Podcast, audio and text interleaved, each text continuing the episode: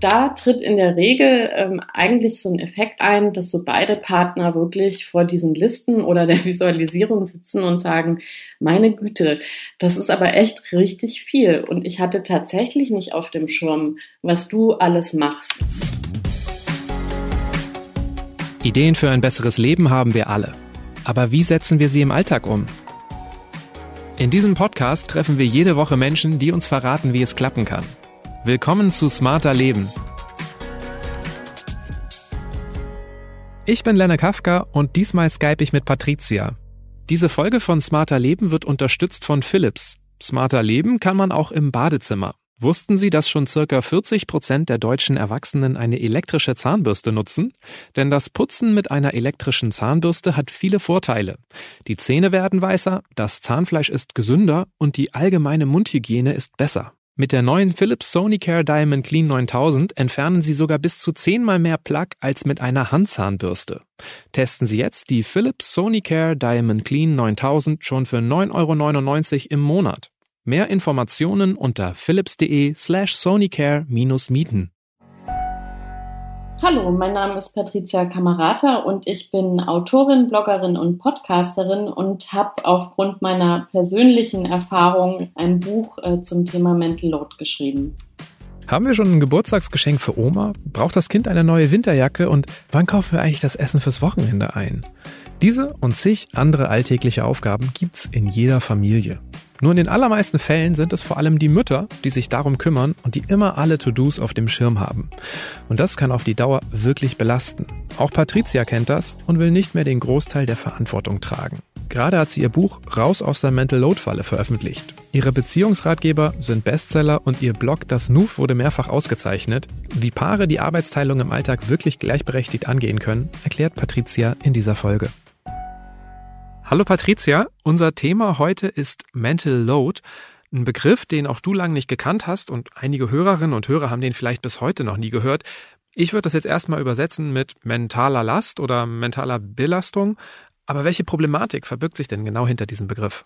Ja, die Problematik, die sich dahinter verbirgt, ist, dass diese mentale Last eben auftritt, vor allem im Privaten ähm, und dass sie unsichtbar ist. Das heißt, dass man selber erstmal vielleicht gar nicht weiß, woher so eine Belastung und vielleicht sogar eine Überbelastung kommt und dass sie sogar eben für den Partner, die Partnerin ja auch nicht so richtig greifbar ist, dass es deswegen auch sehr schwer ist, darüber zu sprechen am Anfang.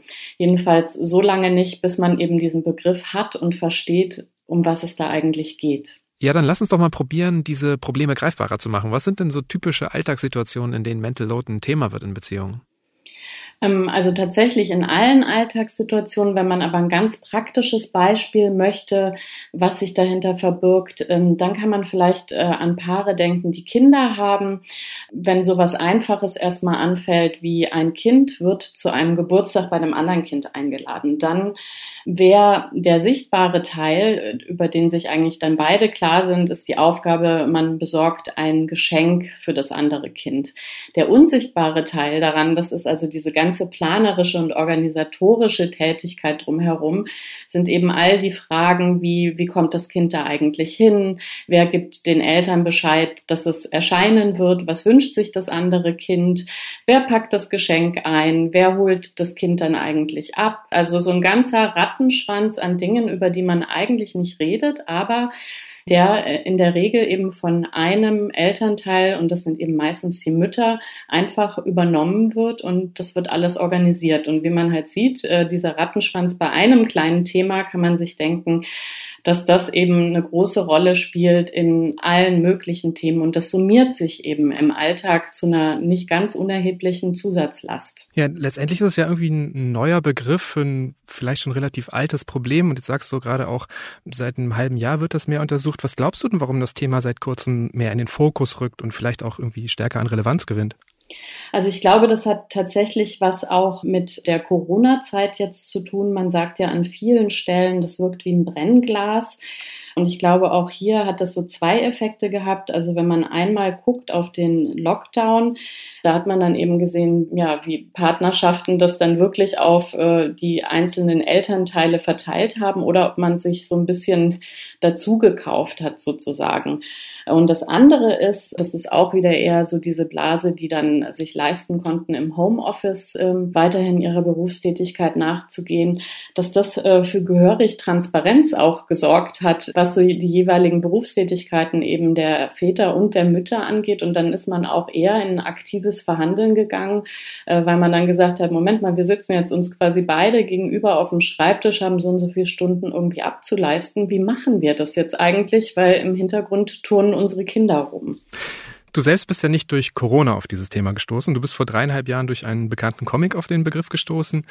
War dir eigentlich vorher schon bewusst, wie fair oder unfair bei euch zu Hause die Aufgaben verteilt waren? Nee, überhaupt nicht. Ich habe äh, eigentlich immer auch das Gefühl gehabt, ich habe super gute Bedingungen einfach ein Mann, ähm, der auch abends irgendwie den Kindern vorliest, der die ins Bett bringt, äh, zur großen Freude meiner Mutter, der seine eigenen Hemden bügelt und dann auch einen tollen Arbeitgeber, der mir eben ähm, Vereinbarkeit wirklich auch ermöglicht hat durch flexible Arbeitszeiten etc.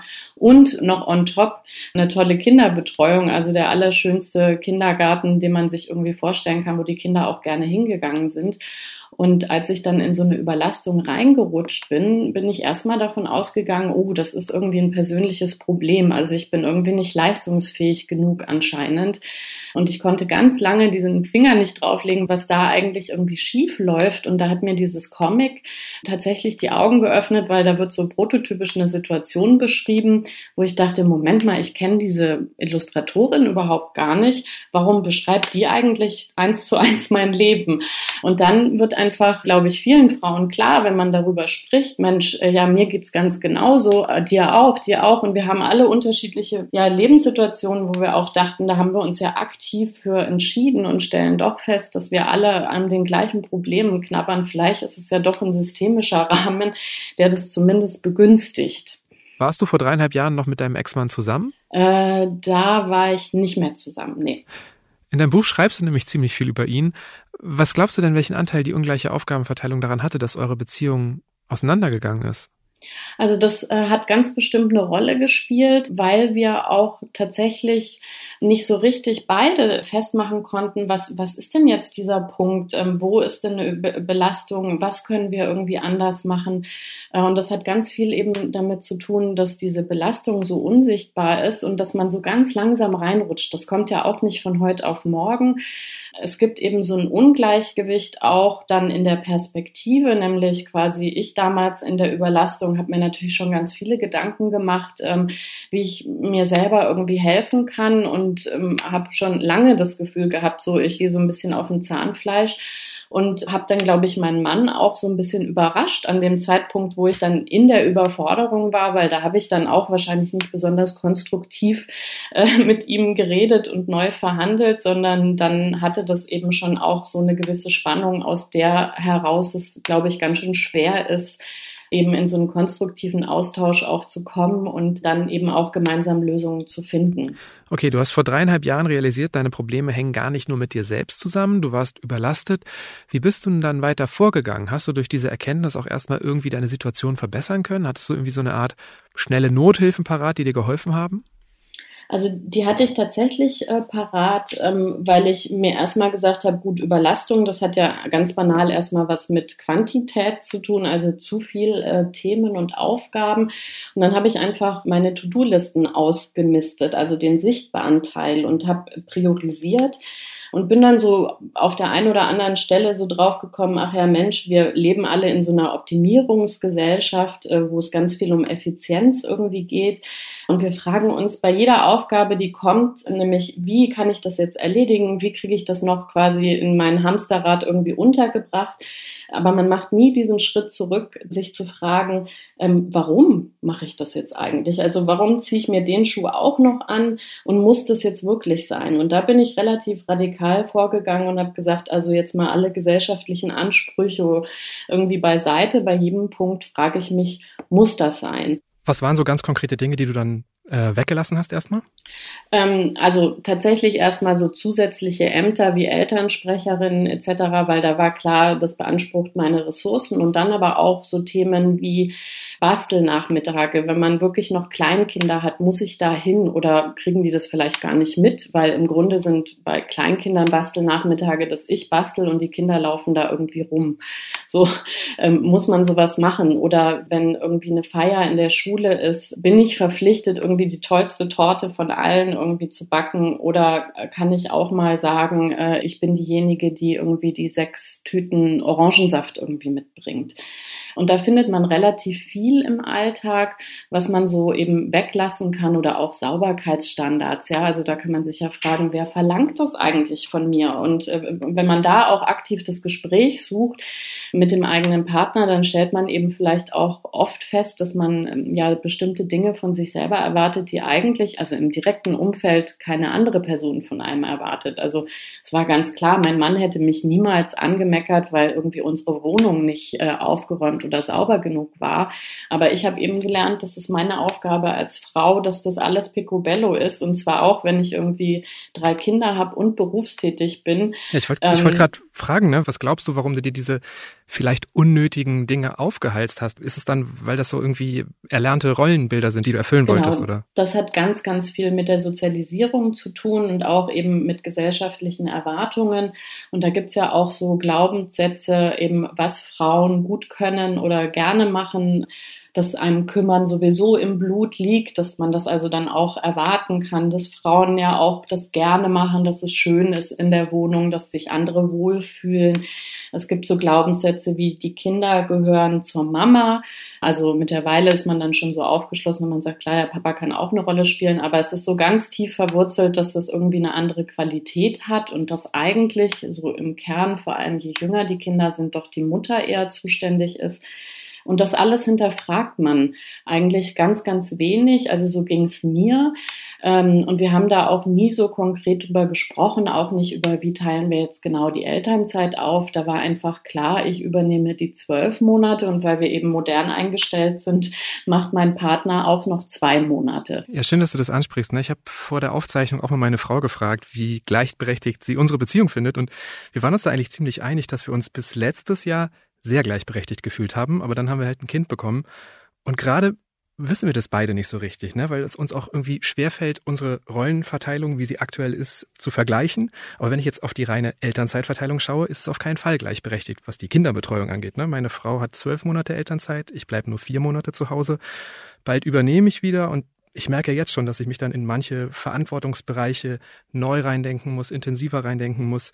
Ist die Geburt von einem Kind so ein typischer Zeitpunkt, an dem der Mental Load in, in Beziehungen in Schieflage gerät? Ja, also das ist tatsächlich so ein Punkt, wo so eine Retraditionalisierung auch ganz stark einsetzt. Ähm, ganz interessant ist, dass eben äh, man sogar bei homosexuellen Paaren sehen kann, dass die auch eigentlich eher gleichberechtigt vor ähm, der Geburt oder wenn eben ein Kind dazukommt, leben. Und dann äh, tritt sowas eben ein wie so eine Aufgabenspezialisierung. Ähm, da scheint ganz stark in den Köpfen zu sein, dass man sagt, äh, wir müssen jetzt unsere Ressourcen irgendwie verdoppeln, um möglichst effizient zu arbeiten. Und da ist es sinnvoll, dass einer eben hauptsächlich die Kümmerarbeit übernimmt und der andere eben die finanzielle Versorgung. Und dann trennt man das immer stärker baut natürlich, du hast es selber gerade auch gesagt, ja Kompetenzen in seinem Gebiet auf und wird darin eben immer besser, aber fragt sich dann gar nicht mehr so richtig, hm, also wollen wir das jetzt langfristig? Was hat das auch äh, für Folgen für in drei Jahren, in fünf Jahren? Sind damit spezielle Risiken irgendwie verbunden, die wir jetzt irgendwie gar nicht äh, bewusst auch eingehen, sondern einfach äh, nur so in Kauf nehmen und hoffen, dass das dann eben nicht stattfindet. Beispielsweise, dass eben der finanzielle Versorger aufgrund von Krankheit irgendwie ausfällt. Das ist ja dann auch eine ganz schwierige Situation.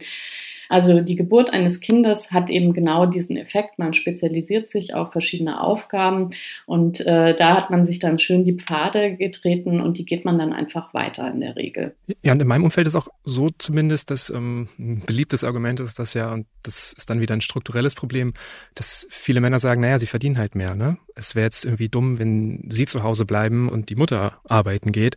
Das verfestigt ja dann diese Rollenklischees auch wieder. Genau, weil das ja auch langfristig dafür sorgt, dass es nie anders sein wird. Also es wird ja nie äh, vorkommen, wenn man irgendwie, weiß ich nicht, drei Jahre aus dem Job war und dann sagt, ich kann eben aufgrund, was wir an Aufgaben irgendwie auf dem Zettel stehen haben, auch gar nicht Vollzeit mehr arbeiten.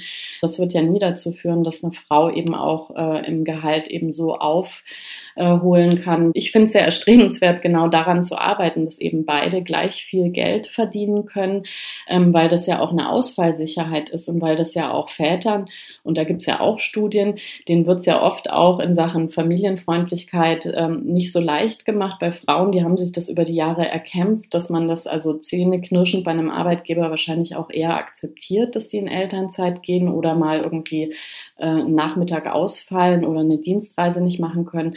Bei Männern ist es im Moment auch noch hart zu erkämpfen. Und wenn man dann bei einem Arbeitgeber ist, der sich da querstellt und man ist der Alleinverdiener, dann hat man gar keine Flexibilität. Wenn aber die Frau quasi eigentlich das gleiche Geld verdient, äh, hat man da natürlich auch eine ganz andere Verhandlungsbasis, dass man sagen kann, Moment mal, ich bin qualifiziert und sicherlich finde ich vielleicht jetzt nicht morgen, aber doch relativ bald einen anderen Arbeitgeber. Und wenn der familienunfreundlich ist, dann suche ich mir eben einen familienfreundlicheren. Wenn Kinder in die Beziehung kommen, dann sollten wir also auf jeden Fall mal die Verteilung des Mental Loads genauer anschauen. Gibt es denn noch so weitere Phasen im Leben, in denen die Verteilung der Last in der Regel unfairer wird? Ähm, also es gibt nicht Phasen, in denen das unfairer wird, aber es gibt Phasen, in denen es sehr sinnvoll wäre, wenn wir eine Tradition entwickeln würden, eben aktiv zu kommunizieren. Also immer dann, wenn ein Lebenslauf sozusagen äh, so, so einen Bruch irgendwie bekommt oder quasi eine andere Entwicklung. Also wenn man zusammenzieht beispielsweise ähm, oder wenn Paare ja sehr jung äh, zusammen sind und äh, vom Studium beispielsweise oder der Berufsausbildung dann äh, eben in den Job kommen, wenn Kinder eingeschult werden, also immer da, wo so neuralgische Punkte sind, wo man so sieht, Mensch, da ändert sich jetzt doch relativ viel in den Rahmenbedingungen, da wäre es extrem sinnvoll, darüber zu sprechen und eben konkret auch zu verhandeln. Und über Zukunft, also eben Folgen, was sind Risiken, was sind ähm, Sachen, die wir jetzt vielleicht eben gewinnen, konkret zu sprechen und das eben präventiv, dass man nie in diese, in diese Überlastung dann auch reinrutscht, sondern dieses Thema immer auf dem Schirm hat. Ehrlich gesagt glaube ich ja, dass sich viele Paare für gleichberechtigter halten, als sie sind. Ähm, ist Mental Load nicht auch ein super Aspekt, um sich das transparent zu machen?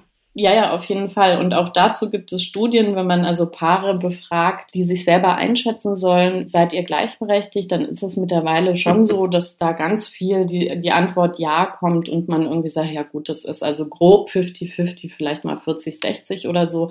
Aber wenn man dann ganz konkret nachbohrt für all diese kleinen Alltagsaufgaben und das wirklich mal erhebt sozusagen, ähm, dann ergibt sich plötzlich doch ein ganz schönes Ungleichgewicht und dann zeigt sich auch, dass es nicht nur quantitativ ein Ungleichgewicht gibt, sondern auch die Art der Aufgaben, die traditionellerweise Männer oder Frauen übernehmen, so eine ganz andere Note haben. Also Männer übernehmen eher Dinge, die nicht so äh, an Deadlines gebunden sind, sondern die übernehmen eher so Sachen wie ähm, im Urlaub, äh, wenn man mit dem Auto fährt, zu gucken, stimmt der Reifendruck, irgendwie ist das Auto voll getankt oder eine Recherche für den Dachträger oder äh, müssen die Batterien im Rauchmelder mal wieder ausgetauscht werden oder wie ist eigentlich mit den Updates äh, an unseren Betriebssystemen, an den Rechnern, äh, wenn ein Fernseher gekauft wird. Und das sind aber alles Sachen, die eben nicht so häufig im Alltag auftreten und wo man auch so ein bisschen die Flexibilität hat, äh, zu sagen, ja gut, das mache ich halt äh, übermorgen, weil dann passt es mir besser. Wenn man als Paar daran arbeiten will, rätst du ja zu drei Schritten. Erstmal eine Bestandsaufnahme zu machen, dann ein wöchentliches Meeting im Kalender fest einzuplanen und schließlich in regelmäßigen Abständen so eine Art Retrospektiven zu machen, um zurückzublicken, wie es läuft und vielleicht auch, ob beide glücklich sind. Lass uns die einzelnen Schritte mal so ein bisschen angucken. Wie gehen Paare denn so eine Bestandsaufnahme am besten an?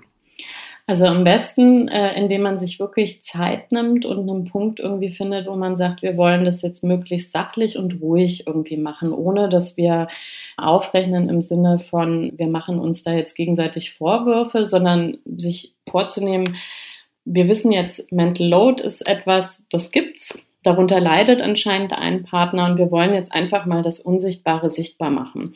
Und da gibt's verschiedene Möglichkeiten, so wie es dem Paar sozusagen liegt, dass man entweder wie so eine Mental Load Map macht, also das so ein bisschen äh, visualisiert und sagt, wir gucken uns mal äh, so an, was, was so die großen Themen sind und was dann die ganzen kleinen Themen sind, so wie ich das eben in dem Beispiel Kindergeburtstag äh, gesagt habe und machen da so lauter kleine Bubbles darum und fragen uns eben, wer initiiert das eigentlich, wer denkt daran, weil das ist der unsichtbare Teil und gar nicht so sehr, wer setzt dann auch tatsächlich um. Also wie so eine Mindmap, die man auch von der Arbeit kennt vielleicht. Genau. Und dann sieht man ganz schnell, da kann man eigentlich wahrscheinlich seine Wohnzimmerwand mit äh, voll malen. Äh, und wer das eben grafisch nicht mag, ich mag Excel-Tabellen total gerne, der macht sich dann einfach mal so eine lange Excel-Tabelle. Und da tritt in der Regel ähm, eigentlich so ein Effekt ein, dass so beide Partner wirklich vor diesen Listen oder der Visualisierung sitzen und sagen, meine Güte, das ist aber echt richtig viel. Und ich hatte tatsächlich nicht auf dem Schirm, was du alles machst. Und das geht auch in beide Richtungen. Das ist mir auch immer ganz wichtig. Es geht ja nicht um Schuld, sondern es geht einfach da um die Sichtbarkeit und den Willen, irgendwie wir wollen das anders gestalten. Und dafür muss man einfach erstmal gucken, was sind denn die Themen, die uns so beschäftigen. Und mit dieser Sichtbarkeit machen kommt eben auch die Wertschätzung, dass man dann sagt, das ist ja irre, was du hier täglich stemmst und kein Wunder, dass man abends manchmal auf dem Sofa sitzt und total erschöpft ist, aber sich eigentlich wegen dieser Kleinteiligkeit fragt, was habe ich heute eigentlich den ganzen Tag gemacht? Okay, das ist jetzt so ein bisschen quasi den Ist-Zustand erstmal transparent machen. Und du hast auch schon gesagt, ne, es geht nicht um Schuldzuweisung, Wertschätzung, das sind ja super Aspekte, aber letztendlich ist das Ziel ja, dass es fairer werden soll. Wie gelingt also eine gute Umverteilung? Also ist es dann besser, alle Tätigkeiten in Kompetenzbereiche aufzuteilen? Soll man sich mit einem abwechseln? Wie wird es jetzt weiter vorgehen, dass es fairer wird?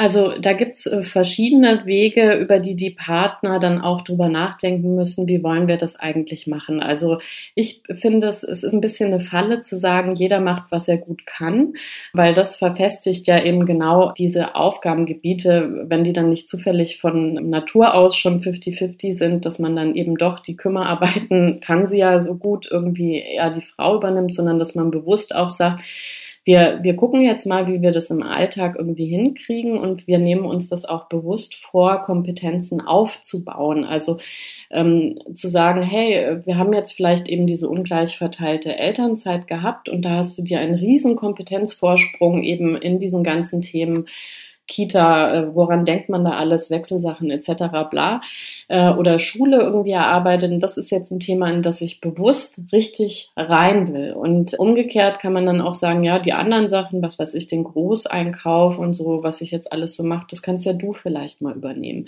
Aber dass man auf der anderen Seite eben auch nicht zu verkrampft ist, dass wenn man sagt, hey, das liegt dir tatsächlich oder du machst es irgendwie super gerne, dann ist es vielleicht dieses eine Thema nicht das, was, wo man den anderen entlasten muss. Das klingt dann jetzt aber dann ja schon so, als ob es durchaus durchaus auch sein kann, dass man manche Themen zusammen im Blick hat, also dass beide das auf dem Schirm haben. Genau, das ist äh, eine der großen Erkenntnisse, die ich auch in den Recherchen zu meinem Buch hatte, dass es eben gar nicht darum geht, Ressourcen zu verdoppeln und das dann getrennt zu machen, sondern dass man vielleicht bewusst auch darüber nachdenkt, wo sind denn Dinge, die wir ja gemeinsam machen können, um da den gleichen Kompetenzlevel zu haben? Und äh, dass dann eben auch diese Gewichtung beispielsweise in der Bewertung, die Kinder den Eltern gegenüber haben, sich langsam auflöst, dass man dann also nicht mehr Mama, Mama, Mama äh, oder Papa, Papa, Papa, je nachdem wie das war, sondern dass die Kinder einfach sehen, auch ich habe ja zwei Elternteile und wenn der eine jetzt gerade hier näher steht,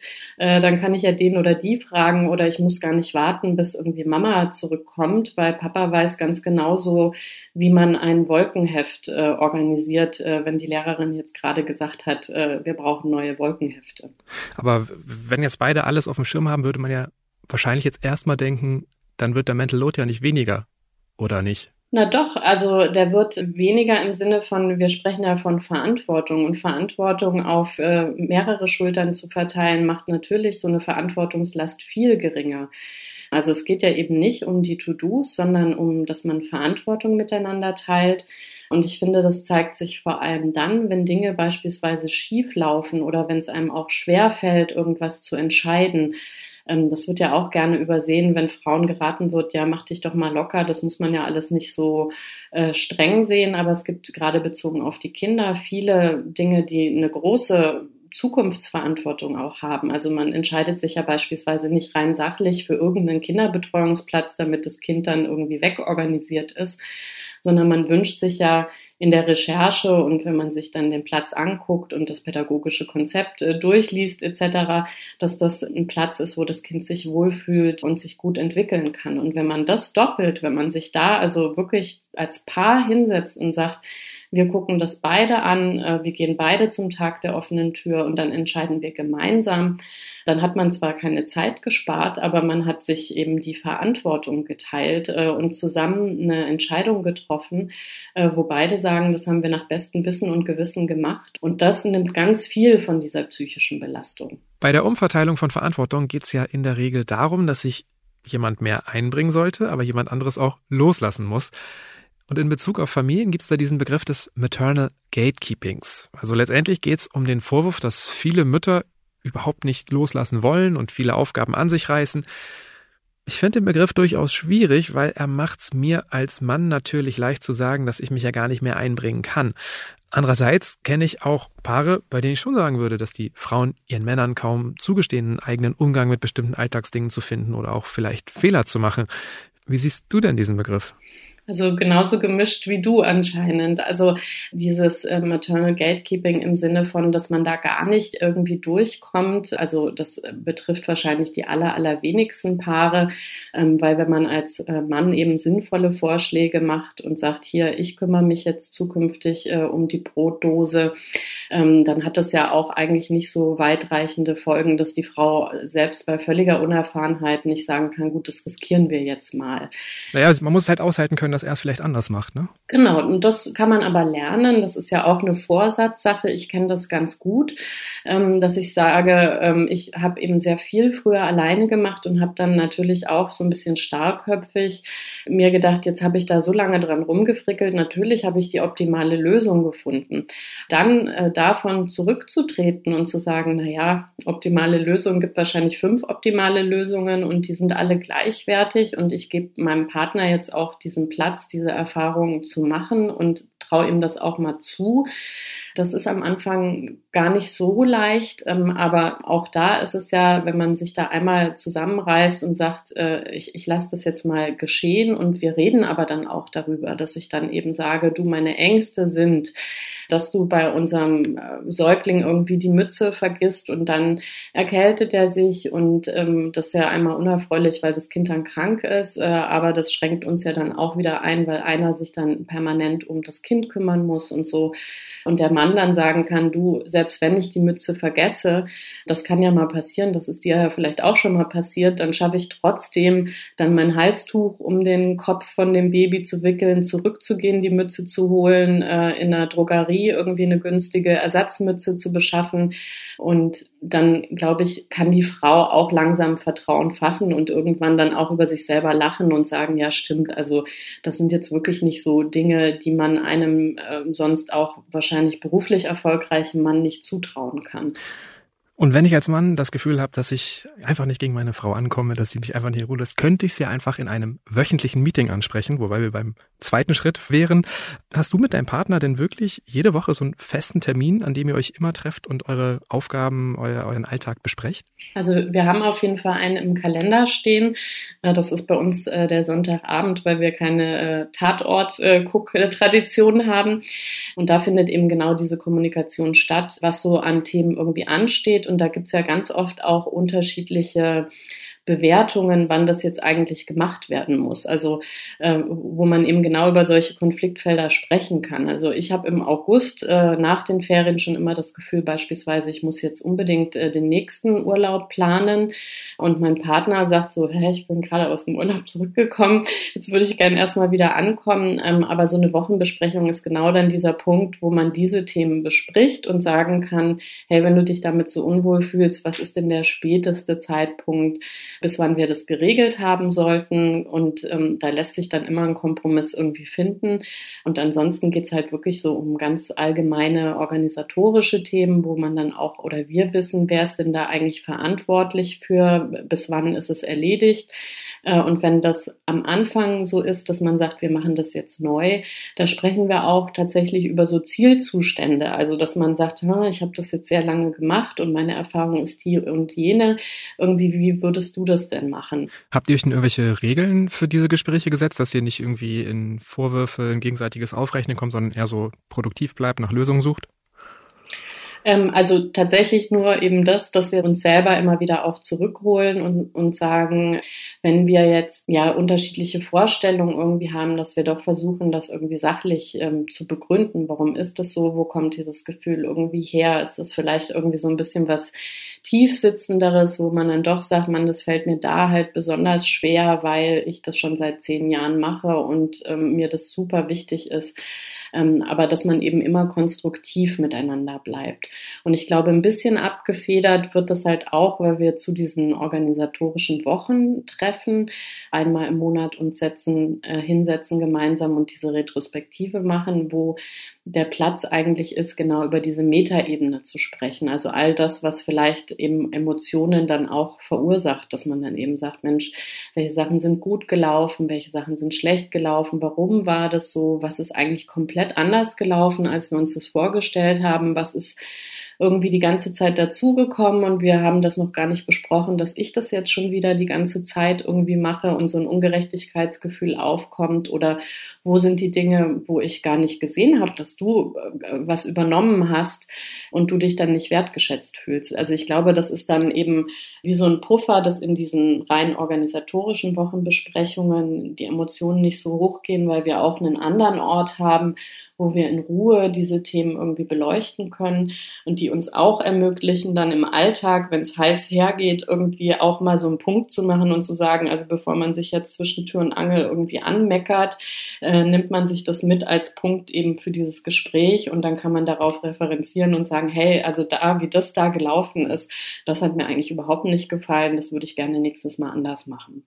Und diese Retrospektiven sind ja Schritt drei quasi.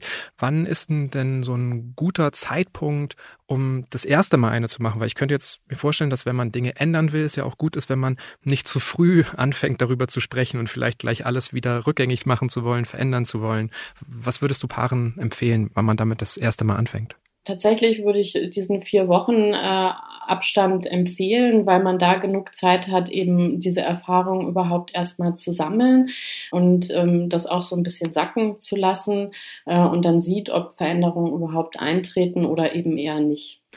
Zusammengefasst kann man jetzt eigentlich sagen, ähm, die Lösung beim Problem Mental Load ist reden, reden, reden. Sehr gut, ja, so kann man das sagen. Es ist manchmal wirklich so banal, aber es gibt eben keine Kultur, äh, diese Themen in Partnerschaften äh, zu verhandeln tatsächlich. Also da sind dann auch wieder so Ideale wie eben in der Liebe verhandelt man nicht, sondern man liest sich irgendwie gegenseitig die äh, Wünsche von den Augen ab und solche anderen verstrahlten Dinge, die stehen dem ganz stark entgegen zu sagen, wir können uns lieben und wir können trotzdem verhandeln, wie gerechte Arbeitsteilung in Familien oder in unserer Familie aussehen soll.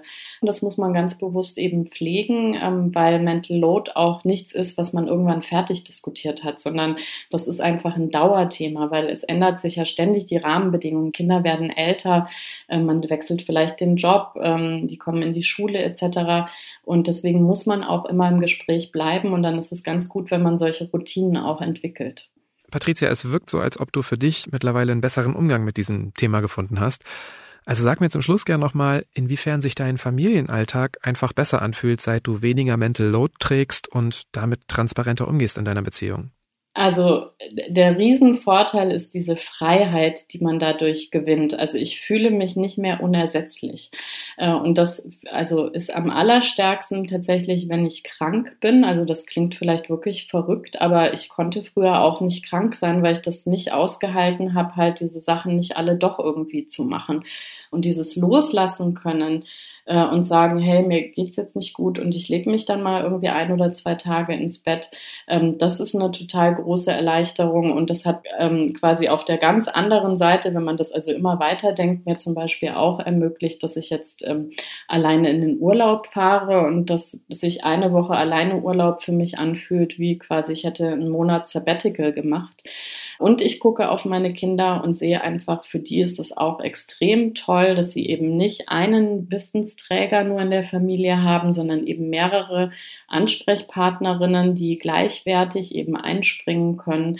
Und dieses Gefühl, ich bin nicht unersetzlich, das ist total toll, sondern es ist ganz, ganz stark dieses Gefühl, wir sind jetzt ein Team äh, und wir können uns umeinander kümmern.